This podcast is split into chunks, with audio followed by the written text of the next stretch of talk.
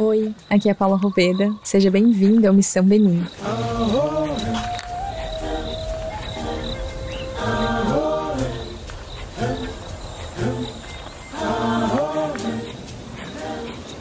Em poucas horas do início da missão, eu comecei a perceber o quanto tudo aquilo era muito mais profundo e complexo do que eu podia imaginar.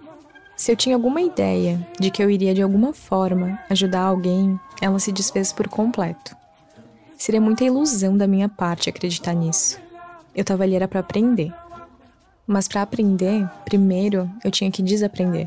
Era como se a vida me dissesse: esquece tudo que você acha que sabe sobre a existência e começa de novo. Eu precisava me esvaziar, me esvaziar de todos os conceitos pré-estabelecidos, padrões enraizados. Precisava desconstruir os meus velhos julgamentos a mente pensante e julgadora que busca a segurança nas certezas e opiniões sobre tudo e todos. Já observou que para tudo a gente quer ter uma opinião? Para tudo a gente quer ter uma resposta. Eu me vi nesse lugar e com muita honestidade eu precisei assumir isso para mim mesma.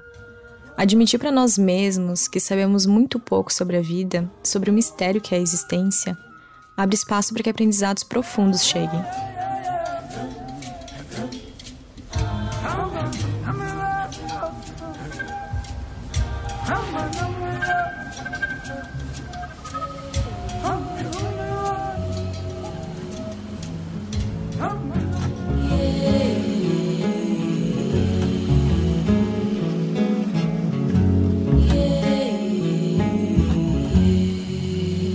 Logo cedo, as primeiras pessoas começaram a chegar no pavilhão da escola, onde aconteceriam os atendimentos desse dia, com as senhas que haviam sido distribuídas semanas antes da nossa chegada, o que ajudou a manter a organização dentro do possível, pois eram centenas de pessoas para serem atendidas todos os dias.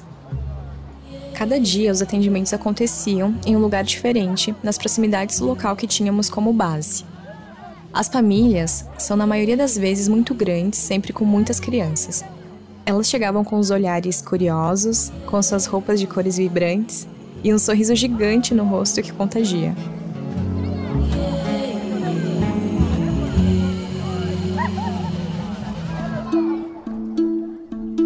Muitas crianças ali estavam tendo acesso a atendimento médico pela primeira vez.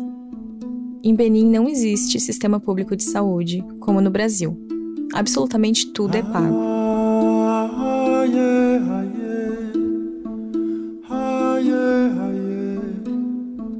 Agora imagina isso em um país onde um terço da população vive abaixo da linha da pobreza.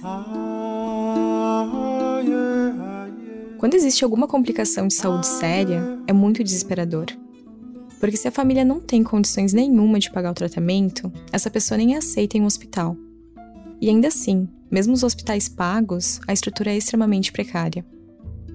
A mortalidade infantil dos menores de 5 anos é acima de 60 crianças para cada mil nascidos vivos. Enquanto no Brasil, em 2018, esse número foi em torno de 13 crianças para cada mil nascidos vivos, segundo o IBGE. As principais causas da mortalidade infantil no Benin é a diarreia, malária e pneumonia.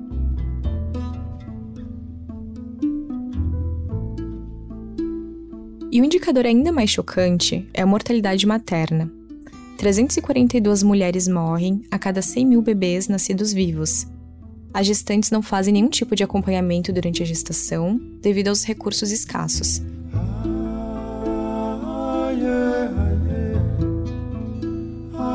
Ok, SUS no Brasil não é um sistema perfeito, tem suas falhas e nós sabemos, mas eu não podia imaginar o que é não ter um sistema público de saúde.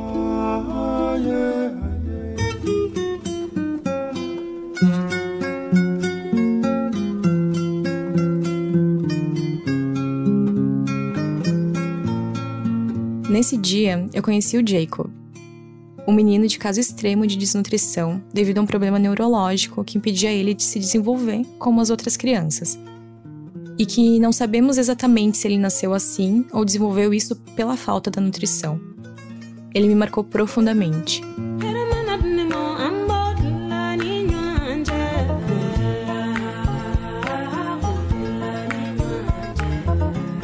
Enquanto era realizado o tratamento possível nele, naquele momento, os olhinhos dele me atravessavam a alma.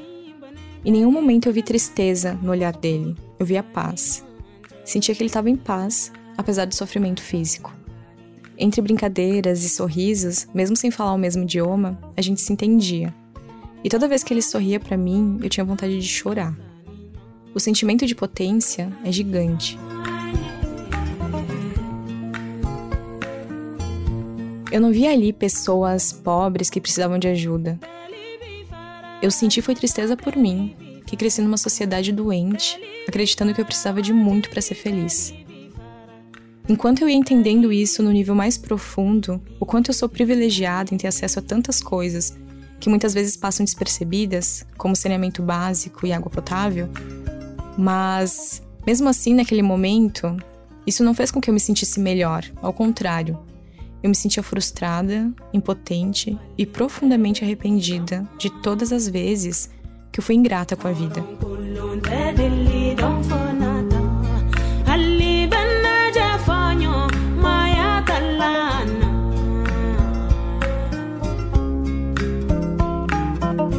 Eu me permiti entrar de corpo e alma nessa dor, nesses pensamentos, e pouco a pouco eu fui me reerguendo eu me tornei consciente de um dos meus maiores desafios.